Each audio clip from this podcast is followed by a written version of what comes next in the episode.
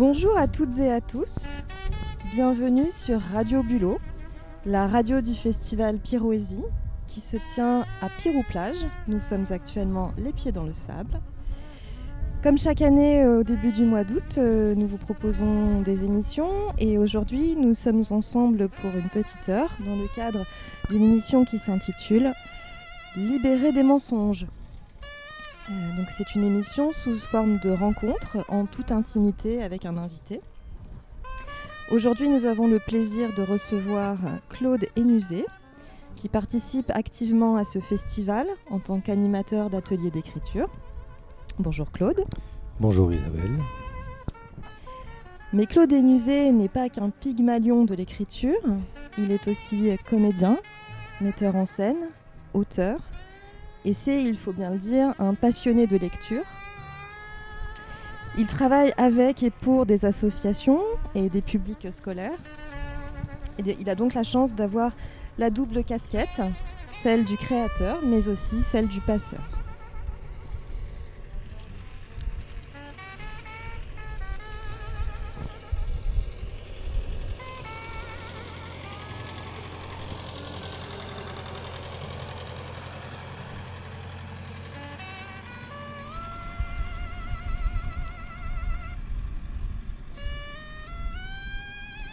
Notre émission Libérer des mensonges va nous permettre euh, d'essayer de dévoiler ou non le visage de notre invité. Je vous propose de commencer l'émission par une citation du Voyage au bout de la nuit de Louis-Ferdinand Céline de 1932. Tout ce qu'on touchait était truqué. Le sucre, les avions, les sandales, les confitures, les photos. Tout ce qu'on lisait, avalait, suçait, admirait, proclamait, réfutait, défendait.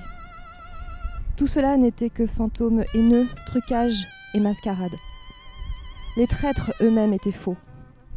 Le délire de mentir et de croire s'attrape comme la gale. Alors en 2014, Claude Musée tu as joué un spectacle que tu as mis en scène. Il s'agit du Dr. Jekyll and Mr. Hyde. Ah oui, effectivement. Tu étais donc notre invité tout désigné pour participer à cette émission Libérer les mensonges. Euh, j'aimerais donc savoir euh, si euh, tu te considères comme une personne très menteuse. Oui, tout à fait. Je, je mens énormément. J'ai l'occasion dans mon métier de, de mentir quasi en permanence et d'être parfois payé pour mentir, euh, puisque je suis amené à jouer déjà, à, proposer euh, à des spectateurs et des spectatrices de vivre des émotions que je suis censé ressentir et vivre. Donc moi, Claude, je ne les vis pas, ces émotions, mais le personnage que je joue les vit. Et donc mon travail, il est de m'imprégner de ces émotions pour faire croire au public que je les vis ces émotions. Mais en quelque sorte, je suis un menteur parce que ce n'est pas moi, Claude, qui vis ces émotions. Lorsque j'ai joué euh, Jekyll et Hyde, je n'avais pas moi, Claude, les pulsions sexuelles et meurtrières du docteur Jekyll. Enfin, en principe, non. Et je faisais croire au public que je les avais. Donc, euh, je, oui, je suis un, je suis un menteur, je, crois que je mens en permanence, j'invente des histoires, j'en écris, euh, j'en adapte, donc je, joue avec l'artifice et le mensonge euh, en permanence en essayant de les faire passer pour euh, des moments de vérité. Voilà. Et je prends beaucoup de plaisir à mentir en fait, en tout cas professionnellement. Alors Claude, euh, est-ce que c'est une euh, caractéristique, euh, mentir, qui fait partie de toi depuis l'enfance? Oui, alors là, on va pas, je ne vais pas m'allonger sur le divan, mais pour X raisons, dans mon enfance, surtout dans mon adolescence, non, la fin de l'enfance et l'adolescence, deux ou trois événements personnels un petit peu délicats ont fait que je me suis mis à cacher à mon entourage ce que je ressentais et vivais exactement. ça ne m'empêche toujours pas de vivre aujourd'hui et d'avoir atteint l'âge que j'ai. Mais oui, j'ai donc menti en, cachant ce que je ressentais et j'ai presque trouvé un certain bonheur à ne pas montrer ce que je ressentais ou vivais à mon entourage proche. Bon, par après, évidemment, je l'ai regretté parce que du coup, les non-dits, tout ce qu'on veut. Mais j'ai, oui, je crois que j'ai menti assez tôt sur ce que je vivais intimement.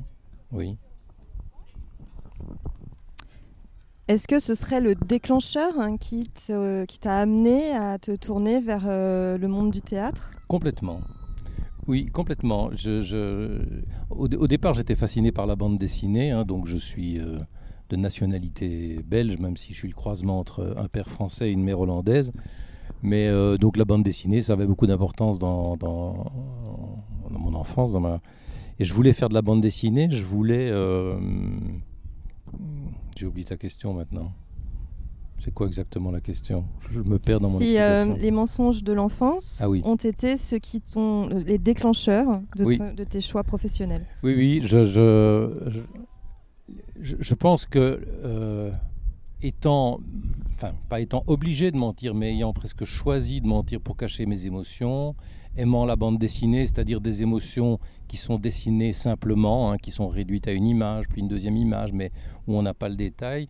J'ai voulu plus tard, lorsque j'ai souhaité faire de la mise en scène et être comédien, euh, explorer en fait cette idée de l'artifice et du, et du mensonge. Donc je pense que ça, oui, ça doit venir de là. Euh, je pense qu'un psychanalyste, je reviens à cette, cette notion-là, pourrait certainement dire, mais c'est dans votre enfance qu'est née cette vocation et ce goût pour le, pour l'artifice et en tout cas tout ce qui, euh, oui, tout ce qui est écran et derrière lesquels on doit aller chercher de, la vérité, mais qui n'est pas donné d'entrée de jeu. Voilà, oui, oui, je pense que ça doit venir de là. Pour autant, Claude, tu n'es pas que comédien, tu es aussi euh, auteur, metteur en scène, animateur d'ateliers d'écriture. Euh, c'est d'ailleurs dans cet ordre que l'on trouve euh, les informations te concernant quand on te cherche euh, en ligne. Ah bon? Est-ce que c'est un ordre qui te définit, à savoir donc auteur dans un premier temps, et puis metteur en scène et comédien? Mais en fait, je, pense qu'il n'y a pas d'ordre. Par exemple, les ateliers d'écriture, ça fait 5 ou 6 ans, je crois, que j'en anime. je ne m'étais pas dit il y a 10 ans que j'allais animer des ateliers d'écriture, pas du tout, c'est la littérature qui m'a amené à ça je, dirais que pendant 30 ans, j'ai surtout fait de la mise en scène. Donc voilà, euh, quand on disait euh, Claudine Uset, c'est qui? Ah ben il est metteur en scène, point. Mais j'ai eu envie de jouer parce qu'au départ, j'étais pas comédien. Je mettais en scène beaucoup, mais je jouais pas. Enfin, j'avais quelques expériences comme ça. Et puis un jour, euh, voilà, comme un réalisateur a vu ma gueule, il m'a proposé de jouer un petit rôle dans un feuilleton, puis un autre, etc.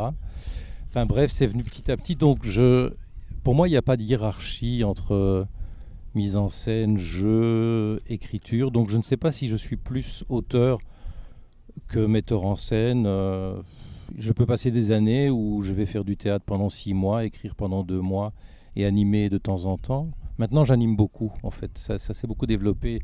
Et merci les confinements, parce qu'il y a eu une demande d'atelier d'écriture euh, voilà, qui est arrivée et qui ne faiblit pas, même après les confinements.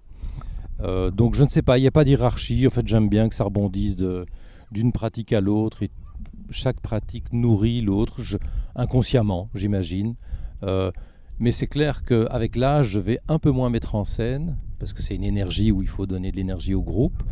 Peut-être un peu plus écrire et, et animer, voilà. Mais il n'y a pas tellement de... Je me sens pas plus euh, auteur que metteur en scène. Euh, voilà. D'ailleurs, j'ai du mal à dire je suis metteur en scène ou je suis auteur. Je, je suis juste un humain qui essaye de partager quelques trucs à gauche, à droite. Voilà. Alors ce confinement du printemps 2020 dont tu viens de nous parler, est-ce que euh, tu l'as passé en France? Non, en Belgique, malheureusement. Euh, enfin, je dis malheureusement, avec le réchauffement climatique, il fait tellement chaud en Belgique que je me suis retrouvé confiné à Bruxelles dans un premier temps, mais Bruxelles c'est une ville euh, polluée, donc avec euh, la chaleur, il faisait très très chaud au premier confinement. Enfin, on était dans les parcs avec un masque, c'était absurde. Et puis j'ai eu la chance de, comme j'ai un lieu à moi euh, en bordure de forêt, une, caravane où je vais écrire, qui est mon lieu d'écriture, ben, j'ai fini par m'exiler là-bas le plus possible Et, mais j'étais en Belgique, oui, pendant les, confinements, dans un premier temps en ville et dans un second temps euh, en bordure de forêt, euh, près des sangliers et des chevreuils. Et je préférais vraiment être près des sangliers et des chevreuils. J'imagine pour autant que tu n'étais pas loin de la culture et des livres pour autant. Euh, quelles ont été tes révélations euh, du confinement 2020 euh, en littérature? Oh, du confinement 2020. Alors je me souviens jamais de ce que je lis dans quel ordre. Ou 2021, parce qu'il y en a eu plusieurs. Oui, alors il se fait que je lis à peu près une dizaine de livres en même temps chaque fois. Euh, je n'arrive pas à me focaliser sur un livre, donc je lis des, tas de choses en même temps. Il se fait qu'en 2020, j'ai terminé Voyage au bout de la nuit que j'avais commencé en 2018, mais j'ai une, euh, espèce de, je sais pas de défaut, mais de manie quand je lis, notamment des, des livres un petit peu épais, c'est que je les termine jamais. Et je termine les livres euh, un an, deux ans après. Je ne sais pas pourquoi. J'ai pas envie que ça se termine quand ça me plaît. Il se fait que Voyage au bout de la nuit m'a fasciné. Même chose pour Crime et Châtiment. Donc voilà, il y a eu Crime et Châtiment et Voyage au bout de la nuit que j'ai terminé à ce moment-là. Euh, j'ai beaucoup lu la poésie d'Henri Michaud, euh, que j'ai creusé un petit peu plus euh, pendant les confinements. Et puis ce que j'ai lu, c'est que comme il y avait beaucoup d'ateliers à donner sur Zoom, ce fameux Zoom que j'ai découvert au confinement, ben j'ai lu beaucoup de, de textes fragmentaires, de la poésie, euh, des aphorismes, toutes sortes de choses pour animer les ateliers. Donc là, ça allait dans tous les sens. Hein. Je pouvais lire un texte de Marguerite Duras, après des aphorismes euh, de Georges Perros, euh, enfin des, tas de choses. et alors, si je peux faire part d'une lecture qui m'a récemment mais fasciné, c'est un livre d'un auteur qui s'appelle Laurent Mauvignier, qui est publié aux éditions de Minuit, et c'est Histoire de la nuit alors ça, c'est un livre qui m'a hypnotisé. Voilà. Ça, c'est un grand choc de, de lecture des derniers mois. C'est Laurent Mauvignier, dont j'avais déjà lu plusieurs livres, mais alors celui-là. Et alors, juste un autre, parce que je pense que je l'ai découvert tard, c'est un livre de l'auteur Thomas Bernhard, auteur autrichien. Ça s'appelle Des arbres à abattre. Et ça a la particularité d'être un livre au vitriol sur le monde des artistes urbains, de l'entre-soi euh, élitiste. Et euh, voilà, j'ai aimé ça parce que j'y ai reconnu euh, le monde culturel bruxellois, belge, et c'est totalement savoureux et puis d'une écriture très particulière. Donc voilà, ça c'est deux livres qui m'ont envoyé très loin. Alors il y a eu un jour ce passage euh, de Claude euh, auteur, euh, comédien, metteur en scène, à Claude qui devient passeur. Est-ce qu'il y a eu un déclencheur pour, pour, pour se lancer dans ce guidage des, des, apprenants de l'écriture? Oui, alors il y a eu deux, deux, moments. Il y a un moment très privé, c'est une rupture, ça existe dans la vie, voilà. Et le lendemain d'une rupture, c'était le jour de mes 50 ans, donc euh, une rupture le jour de mes 50 ans. Je trouvais que c'était magnifique comme idée, je l'aurais pas eu. Et donc, le lendemain, j'ai vu qu'il y avait une copine qui faisait une masterclass, une copine qui est poétesse et qui anime des ateliers en Belgique, mais qui est française, qui s'appelle Milady Renoir, et elle organisait à Bruxelles une euh, masterclass avec une poétesse française formidable qui s'appelle Perrine Lequerec j'ai été à cette masterclass alors que j'avais passé une nuit blanche. Euh, et je ne sais pas ce qui s'est passé. C'était sans doute mon état de tristesse, de colère, de, manque de sommeil absolu, a fait que été passionné par ce que Perrine Le Quérec racontait sur l'écriture, sur sa poésie. On a fait une ou deux consignes que j'ai fait donc dans un état second, troisième, tout ce qu'on veut. Et je ne sais pas, je me suis dit, mais je, lis tellement de choses. Pourquoi j'avais fait quelques ateliers d'écriture comme participant et je me suis dit mais il y a quand même un truc extraordinaire qui se passe, c'est l'émotion qui sort de chaque texte de chaque participant participante. Et je me suis dit moi aussi j'aimerais bien en fait vivre des moments où je propose aux gens des contenus que voilà. Alors c'est venu de là d'un premier moment. Et un deuxième moment, c'est que euh, je suivais depuis un ou deux ans un écrivain français qui a beaucoup pratiqué et qui pratique encore beaucoup les ateliers d'écriture, qui s'appelle François Bon, euh, qui a un site qui s'appelle Tiers Livre et qui, euh, voilà, qui a publié énormément de livres aux éditions de Minuit, aux éditions Verdier, qui a écrit un livre sur les Rolling Stones. Voilà. Bref, j'étais en contact avec lui parce que je suivais son site. Et puis un jour, euh, je lui ai envoyé un mail parce que je n'arrivais pas c'est très pragmatique, à faire un paiement pour être membre de son site. Le PayPal ne fonctionnait pas. Et je me suis dit, je vais lui envoyer un mail. Est-ce qu'on ne sait jamais que ce, bonhomme me réponde? Mais je dis, monsieur, j'aimerais bien être membre de, votre site et recevoir les informations. Il y avait une petite participation financière euh, symbolique, j'arrivais pas à la payer. Et je me suis dit, je vais lui envoyer un mail. J'ai trouvé son adresse mail. Il va jamais me répondre. Hein. Je pensais que c'était euh, voilà. Et puis en fait, il m'a répondu dans l'heure et il m'a dit, ah ben si vous n'arrivez pas à payer, c'est pas grave. Allez, je vous inscris comme ça. Et depuis, en fait, j'ai suivi tout ce qu'il fait, les vidéos, toute, son approche et son partage de la littérature et, de, et des ateliers d'écriture. Et, ça m'a encore plus donné envie. Aujourd'hui, je le suis toujours. Du coup, après, on s'est rencontrés, lui et moi, à une ou deux reprises, quand il est venu à Bruxelles ou j'étais chez lui à Tours.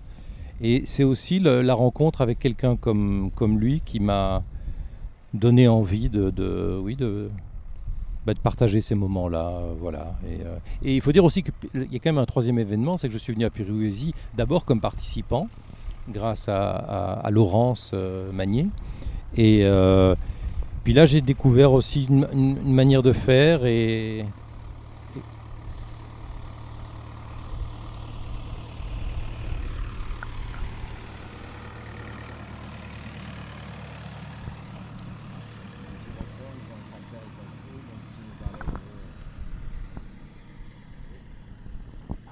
Nous retrouvons Claude après un passage de tracteur un petit peu bruyant. Donc euh, Claude, tu nous parlais de ta première participation à Pirou, Pirouésie, euh, en tant que participant. Oui, voilà, j'étais euh, venu à, à Pirouésie en tant que participant. ce qui m'a d'ailleurs, je lisais en fait assez peu de poésie avant Pirouésie et en participant à quelques ateliers, j'ai commencé en revenant à Bruxelles à lire plein de poésie. Mais donc cette première année à Pirouésie comme participant, j'ai senti que ça m'ouvrait à tout un domaine de la littérature que je n'explorais pas. Et, quand j'ai vu et vécu cette atmosphère à Pirouésie, euh, ben voilà, ça m'a donné envie de, moi aussi de, partager. Alors, je, n'ai pas proposé à Pirouésie de devenir animateur, pas du tout. Hein, euh, mais il se fait que, je crois, la deuxième année, ou la troisième, je ne sais plus, la deuxième année, il a manqué d'un animateur un matin. Et Benoît Richter, euh, qui savait que j'animais en Belgique, m'a dit Mais euh, Claude, est-ce que tu ne veux pas animer un atelier euh, J'avais rien avec moi, sauf que j'avais un bouquin de Rimbaud et j'étais en train de dévorer tout Rimbaud. Et je dis Faisons un atelier sur Rimbaud. J'ai improvisé un atelier sur Rimbaud. Et voilà, du coup, euh, ça s'est proposé comme ça ici. Puis il se fait qu'après, on m'a proposé de venir un peu plus. Enfin, d'animer plusieurs ateliers. Mais... Donc il y a eu plusieurs déclencheurs, en tout cas, pour l'animation d'ateliers. Effectivement. Alors, quelle, serait euh, aujourd'hui la plus belle gratification que tu aies pu avoir en atelier d'écriture? Alors, la plus belle gratification, euh, je, crois que, enfin, il y en a, plusieurs, il y en a, elles sont multiples en fait. Pour moi, la gratification, c'est quand je vois un ou une participante qui est touchée, bouleversée, émue, euh, amusé, intrigué par le texte de quelqu'un d'autre. C'est-à-dire que je sens que la littérature, l'écrit, passe en fait. C'est pas quand ça me touche moi. Il y a, des textes qui me touchent évidemment, euh, ou dont j'apprécie la construction, l'idée, l'imaginaire, tout ce qu'on veut. Mais c'est quand je sens qu'en fait ça circule entre les participants. et, voilà, quand je vois les sourires amusés, euh, bon, ici on est sur des ateliers poétiques, mais par exemple j'ai fait des, ateliers en Belgique sur le soi, sur l'intime, donc on y allait quand même dans l'exploration de soi. J'ai vu des textes qui entraient en résonance chez d'autres, et je me dis là il se passe quelque chose où moi je ne suis que le, médiateur, l'intermédiaire, quelqu'un a écrit sur telle proposition, et quelqu'un d'autre de l'autre côté de la table est en train de recevoir et de trouver à cet écrit-là un écho chez lui ou chez elle. Alors ça, je ne le dis pas trop, mais je rentre chez moi et en fait, ça me fait humainement un bien fou. Voilà, ça, je pense, c'est la plus belle des gratitudes, je trouve. Ah, je pense qu'on imagine très bien. Euh, alors, est-ce que tu dis. le, festival Piroésie est quand même très axé sur euh, l'Oulipo et les contraintes de l'Oulipo. Est-ce que tu te définirais comme quelqu'un de très oulipien? Pas du tout. Avant de venir à, Pirouésie, euh, Loulipo, j'avais quelques vagues notions et j'en ai toujours euh, une, approche euh, assez lointaines. D'ailleurs, moi, je ne propose quasi pas de, de, de, consignes oulipiennes, même si demain, je vais peut-être essayer quelque chose. Mais parce qu'il y a dans le festival des tas de gens qui connaissent ça mieux que moi. Mais non, je... Alors, je suis peut-être oulipien dans le sens où moi, dans ma pratique d'écriture euh, personnelle, individuelle, pour ce que j'écris moi, je me, donne des contraintes et des consignes, parfois euh, techniques, euh, toutes simples, mais je me donne un cadre, j'arrive à le faire maintenant. Donc peut-être qu'en ce sens-là, je suis oulipien, mais, mais allez, oulipien à la belge, on va dire, c'est-à-dire que toujours un peu décalé, n'ayant peut-être pas tout compris au bon moment. voilà. Euh, je ne sais pas si Oulipien la belge, ça veut dire quelque chose, mais... Alors justement, en comparant euh, les, Belges et les Français, est-ce que tu trouves plus facile d'animer euh, des ateliers d'écriture auprès de publics belges ou auprès de publics français? Je, ne vois pas du tout la différence en fait. Il n'y en a aucune. Enfin, je ne sais pas. Non, je n'en vois pas.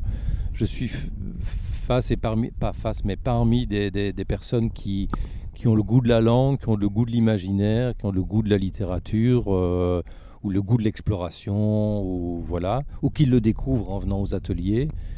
Et non, je sens pas de. Alors, allez, je pourrais dire qu'il y a une petite différence, mais c'est pas la différence n'est pas France-Belgique. La différence, elle est entre des participants qui ont une grande pratique des ateliers d'écriture, par exemple ici à Pirouésie, de certains et certaines qui connaissent l'Oulipo, mais alors 100 euh, fois mieux que moi, donc qui sont des des, convaincus, des acharnés, des pratiquants de l'Oulipo.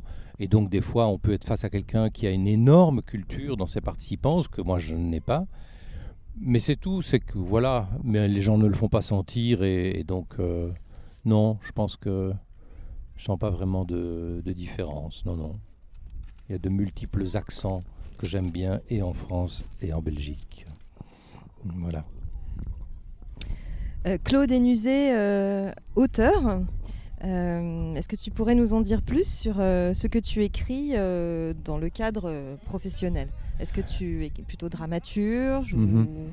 Oui, oui. alors l'écriture, elle est venue sans que je le désire, mais il se fait qu'au théâtre, un jour, Quelqu'un, euh, il y a très longtemps, il y a 25 ans, qui voulait monter une pièce anglaise, euh, disposait d'une mauvaise, euh, selon lui, traduction et adaptation. Et il savait que j'avais envie de m'essayer à l'adaptation littéraire, qui est vraiment un, exercice particulier. C'est comment un roman peut tout d'un coup être rendu sur scène. Il m'a proposé de, de faire une adaptation et je me suis lancé en ne sachant pas comment on faisait une adaptation, mais j'y étais à l'intuition. voilà. Et ça m'a donné le, goût de, transposer des romans à la scène. Et puis une deuxième personne m'a demandé, puis moi-même, euh, j'ai été amené à, comme je lisais beaucoup, à me dire, tiens, mais ce roman-là, euh, ce récit-là, j'ai envie de le porter à la scène.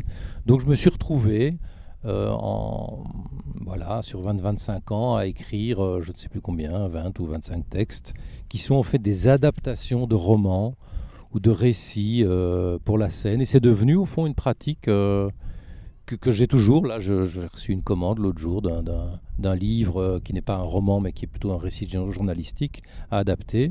Donc ma pratique littéraire, ça a été ça, d'adapter des romans comme Candide, par exemple, de Voltaire, ou comme Les souffrances du jeune Werther de Goethe, ou un grand souvenir, c'est le Tour du monde en 80 jours, parce que je suis un fou de Jules Verne et que j'ai adapté pour la scène. Donc ça, c'était ma pratique pour le théâtre.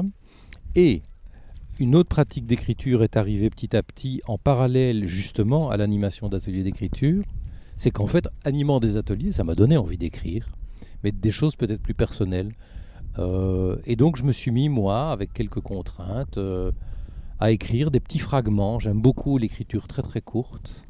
Euh, et donc je me suis mis à écrire, voilà, des choses euh, courtes, brèves, qui peuvent ressembler à des aphorismes ou, enfin j'aime bien les formes hybrides comme ça. Euh, et donc ma ma pratique littéraire, elle est de, de à la fois d'écrire pour la scène et à la fois d'écrire des choses personnelles, des petites formes un peu contraintes comme ça que j'essaye de publier ou que j'ai publié ou que je vais publier, voilà.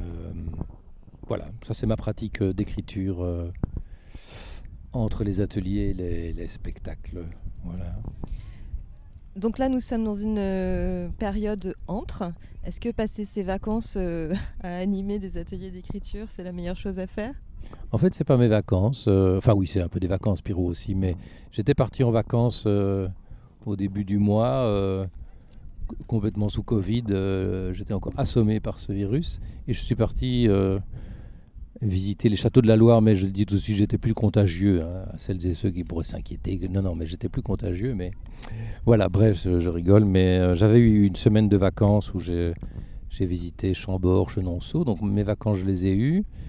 Et ici, c'est une transition vers le travail qui va reprendre dès mardi prochain, où je dois écrire justement donc un texte pour le théâtre, et j'ai un mois pour livrer une première version de, de ce récit journalistique pour la scène. Et donc voilà, mais, euh, mais je trouve que moi j'aime bien cette idée de mélanger l'animation et en même temps de pouvoir aller se baigner comme je l'ai fait à 14h, et puis euh, d'aller voir des spectacles le soir, c'est quand même la belle vie, non?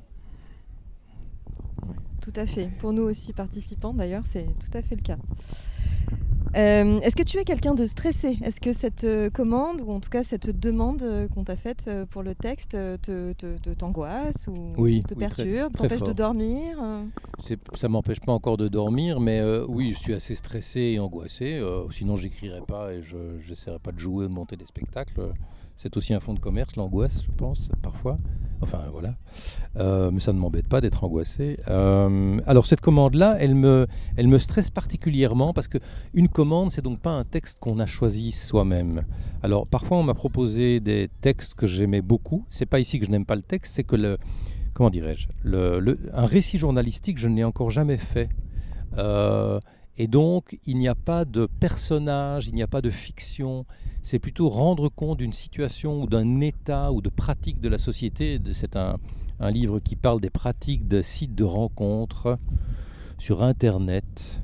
Et il va y avoir un spectacle là-dessus. Et donc, je dois. Alors, ce qui me stresse, c'est que je ne sais pas comment je vais donner chair humaine à quelque chose qui est en fait très analysé, euh, qui est journalistique en fait. Voilà. Donc je vais devoir mettre, euh, ça va être incarné par une comédienne qui va jouer plusieurs rôles, mais donc comment donner euh, de la chair et de l'émotion avec quelque chose qui est assez distancié dans le livre? Voilà. Donc ça, ça me stresse un peu, mais comme je vais écrire dans ma caravane face à la forêt, près des cerfs et des chevreuils, ça va aller. On va dire que ça va aller. Tu seras euh, pour le coup aux antipodes euh, des rencontres euh, des sites internet. Exactement. Voilà. Oui. Euh, Est-ce qu'il y a une réponse parmi celles que tu nous as données aujourd'hui qui serait un gros mensonge Pour revenir au titre de notre émission? qui serait un gros mensonge? Oui, oui, je viens d'en faire un, je me rends compte. C'est euh, que j'ai dit que ça ne me dérangeait pas d'être angoissé. En fait, si être angoissé, ça m'angoisse. Et, et donc, c'est le serpent qui se mord la queue. Et donc, euh, voilà, c'est pour ça que je crois que je vais aller prendre une- un cornet avec une boule de glace après pour me désangoisser. Un peu de sucre, ça fera du bien.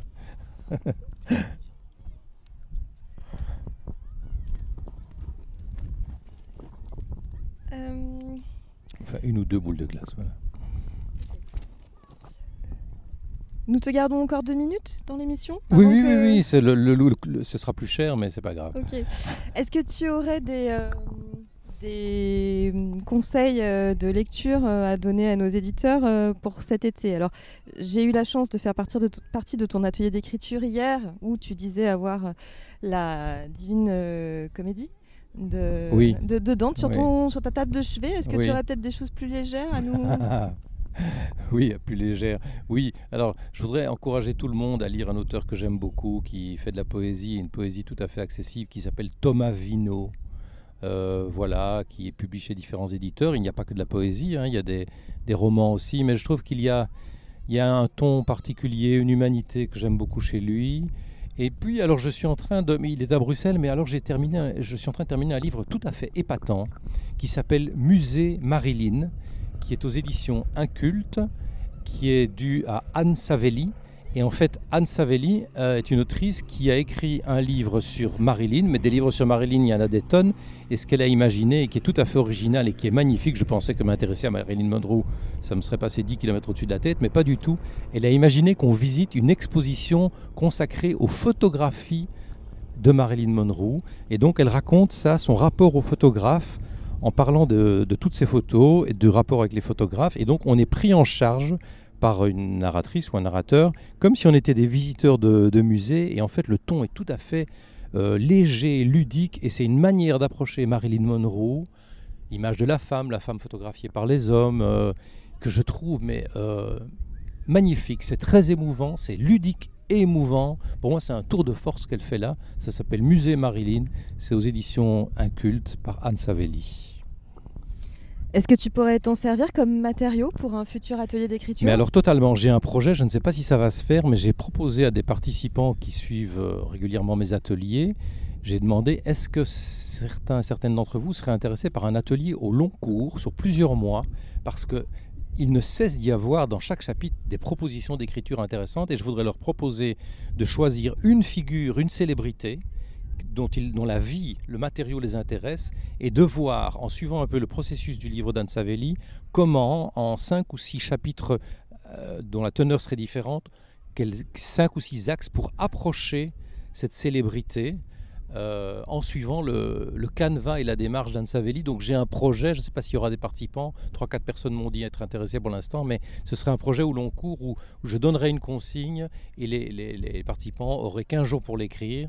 Et puis on essaierait de mettre ça sur un blog pour constituer comme des mini-récits sur des célébrités. Je trouve la démarche d'Anne Savelli passionnante.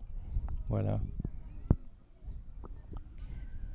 À ce propos, est-ce que tu peux nous livrer euh, le secret de ta préparation euh, aux ateliers d'écriture? L'angoisse. Euh, le secret de ma préparation, je, pense qu'il n'y en a pas, c'est qu'il y a, je remets tout le temps en question ce que je fais. Donc, par exemple, là, avant qu'on ne se voit, j'ai réinventé un contenu d'atelier pour demain. J'étais parti sur une idée. Cet atelier a bien fonctionné en Belgique et je ne sais pas. Ce matin, je me suis dit, je sens autre chose et je reconstruis, je recherche et puis on verra demain ce que ça donne. Mais le secret, c'est de ne pas s'en tenir à des recettes toutes faites, pour moi. Voilà, peut-être. À retenir. Le mot de la fin? Ben, Je suis très heureux de, d'avoir dialogué euh, avec toi sous l'œil de, et les conseils de Laurent dans cet endroit absolument divin euh, où des gens se demandent ce que, font, ce que nous faisons avec des casques pour les oreilles et des micros. Euh, voilà, j'ai trouvé cette, cette... J'aime bien les questions dans les entretiens parce que ça permet c'est pas, pas comme si j'en faisais toutes les semaines non plus. Hein. Ça permet de réfléchir et de verbaliser sur ce qu'on fait. Et parfois de le faire à voix haute, ça permet de réfléchir dessus. Et en fait, ça m'a désangoissé. Donc c'est très très bien. Nous sommes contents de l'entendre, euh, Claude Enusé. Euh, merci beaucoup pour ta participation. Merci à toi, Isabelle. Euh, et c'est ainsi que se termine Libérer les mensonges avec Claude Enusé. nous vous souhaitons une bonne fin de journée.